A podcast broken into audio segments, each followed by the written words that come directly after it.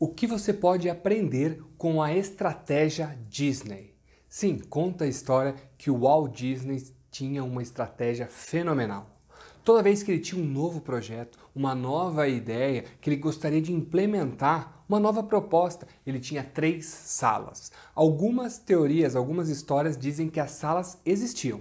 Outros dizem que era apenas um modelo de pensamento, um modelo mental que ele introduzia para realizar as suas coisas. A primeira sala, eu gosto dessa história porque é uma história mais criativa, onde a pessoa tem uma sala específica onde ele entra. A sala era a sala do criador ou do sonhador. Nessa sala, o projeto dele não tinha erros. O projeto dele era perfeito. Ele pensava em todas as dimensões de um projeto, de uma ideia que ele surgia, seja de um personagem, de uma nova atração ou de um novo negócio. Ele não via defeitos nesse projeto. Muitas pessoas são assim. Elas não veem os defeitos, os problemas dos seus produtos, dos seus projetos, dos seus comportamentos. Ela vive nessa sala do sonhador. Ela acaba vivendo num mundo de Alice no País das Maravilhas, onde tudo é perfeito e não existe problema algum. Cuidado se você é muito sonhador. Você precisa exercitar as outras duas salas que eu vou falar agora. A outra sala era a sala do crítico.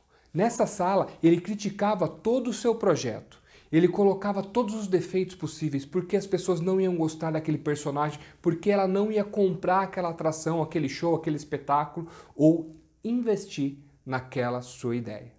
Então ele listava todos os pontos críticos do próprio projeto. Ele encarnava uma outra pessoa e começava a criticar.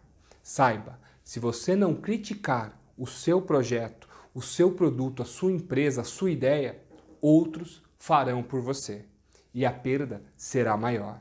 Muitas pessoas vivem também só nessa caixinha, só nessa sala, a sala do crítico, onde tudo tem defeito, nada pode acontecer, se você é essa pessoa que está vivendo muito na sala do crítico, dê um passo para a sala do sonhador.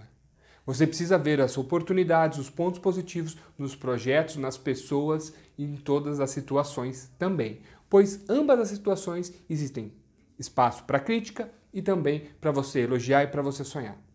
Agora vem o segredo da estratégia Disney.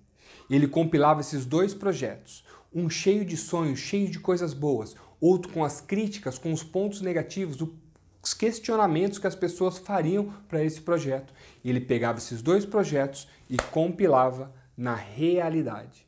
Essa é a terceira sala, onde ele sentava com as coisas positivas e as coisas negativas, o sonho e também a crítica, o que ele poderia criar e o que ele poderia destruir, e ele tornava uma visão real daquele seu empreendimento, do seu projeto e das suas ideias exercite esses três pontos para o seu próximo projeto, para a sua próxima ideia, para a sua próxima oportunidade.